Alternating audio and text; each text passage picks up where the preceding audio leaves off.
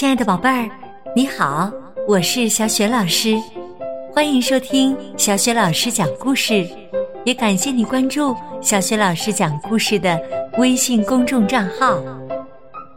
下面呢，小雪老师继续为你讲《不一样的卡梅拉》系列绘本当中的第二个故事。我想有颗星星的上集。不一样的卡梅拉系列绘本曾经荣获法国多项儿童文学大奖，也曾经获得二零一三年度中国好书奖，创造了畅销两千七百万册的奇迹。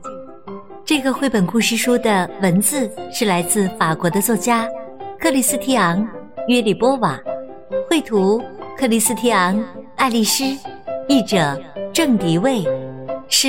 二十一世纪出版社出版的。好了，下面小雪老师就给你讲这个故事了。我想有颗星星，上集。太阳下山了，小鸡们抓紧时间在睡觉前疯玩儿。他们有的滑滑梯，有的荡秋千，有的踢球，还有的游泳。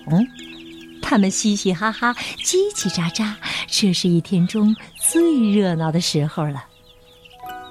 卡梅拉扯开嗓门命令大家：“今天到此为止啦，孩子们，快点回去睡觉，快回去睡觉。”小鸡们听了，只好很不情愿的往回走。快快点儿，我都看见狐狸闪光的牙齿了。三十七。三十八，三十九，卡梅拉仔细的数着。三十九，怎么少了一个？又是这个淘气包，卡梅利多，你在哪儿？赶紧回来，小心狐狸吃了你！哼，我才不怕呢！卡梅利多仰望着闪烁的星空，他才不在乎妈妈的恐吓呢。忽然，他看到了一颗美丽的小星星坠落在灌木丛里。哇，一颗流星！流星！我来了，宝贝儿！卡梅利多欢呼着奔过去，想凑近了瞧一瞧。自打他从蛋里钻出来，他就梦想着这一天了。哦，我的天哪！他正一动不动的躺在沙滩上呢。卡梅利多抑制不住内心的激动，轻轻的走过去。哦，可怜的星星，看来这趟旅行把你累坏了。他轻轻的抚摸着星星。奇怪，原来星星这么软，嗯，还有股鱼腥味儿。我找到星星了，这是我生命中最美好的一天了。卡梅利多抱着星星，欢天喜地的跑去告诉老朋友佩罗这个难以置信的好消息。看到卡梅利多所说到的星星，卢茨佩罗哈哈大笑：“哈哈哈，啊，就是这个嘛，一颗从天上坠落的流星。”哎呀，我可怜的卡梅利多，这只是一颗海星，而且已经不太新鲜了，知道吗，小家伙？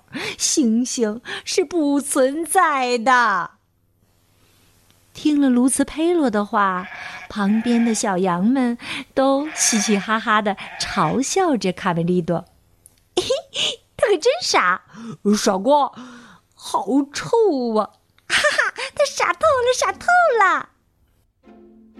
佩洛继续说：“我得给你解释一下。事实上呢，每当夜晚来临，地球就被一个巨大的黑色漏勺盖起来了。那些星星啊，只是从漏勺的小洞里透出来的光，懂吗，我的小傻瓜？” 哎呀！听了佩洛的话，卡梅利多伤心极了。小绵羊贝了过来安慰他：“别哭了，卡梅利多，我把你的星星捡回来了。我告诉你一个秘密，我有一个朋友，伽利略先生，他和你一样，每天晚上都在看星星呢。我们去问问他，说不定会得到一个满意的答案的。”就这样，他们来到了有座美丽花园的房子前。天文学家伽利略就住在这里。卡梅利多简直无法相信他所看到的一切。他看到伽利略先生竟然从一个管子里在看天上的星星。好奇怪的家伙呀！他竟然从管子里看星星。伽利略对站在他头上的小猫说：“小猫咪，用这个望远镜，我又发现了好多新的星星。看来我们在宇宙中并不孤单呐。”晚晚上好。哦，是你呀，贝了。老学者头也不回地说：“这是你带来的朋友。”晚上好，伽利略先生，我叫卡梅利多。嗯，你能让我从这个这个管子机器里看看星星吗？伽利略慈爱的抱起了小绵羊和卡梅利多。卡梅利多从这个管子机器里向天空看去。哇，这些星星离我们好近呢，是吧，先生？什么时候我能，我能亲手摸一下真正的星星呢？卡梅利多兴奋的连说话的声音都快变了。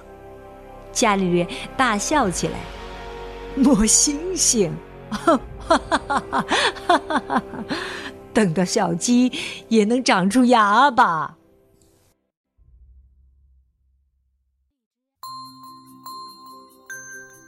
亲爱的宝贝儿。刚刚啊，你听到的是小雪老师为你讲的《不一样的卡梅拉》系列绘本当中的第二个故事《我想有颗星星》的上集。下面啊，小雪老师又要给你提问题了。在卡梅利多寻找星星的过程当中，遇到了大天文学家伽利略。伽利略总是从一个管子样的东西看天上的星星。那你知道这个管子样的东西是什么吗？如果你知道问题的答案，欢迎你通过微信告诉小雪老师。第一次听小雪老师讲故事的宝贝儿，请注意啦！小雪老师的微信公众号是“小雪老师讲故事”，你可以和爸爸妈妈一起来关注一下哟。关注微信公众平台，还可以获取小雪老师的个人微信号。和小雪老师直接语音聊天，找小雪老师来玩儿，也可以加入小雪老师的阅读分享群，参与精彩的绘本阅读分享活动。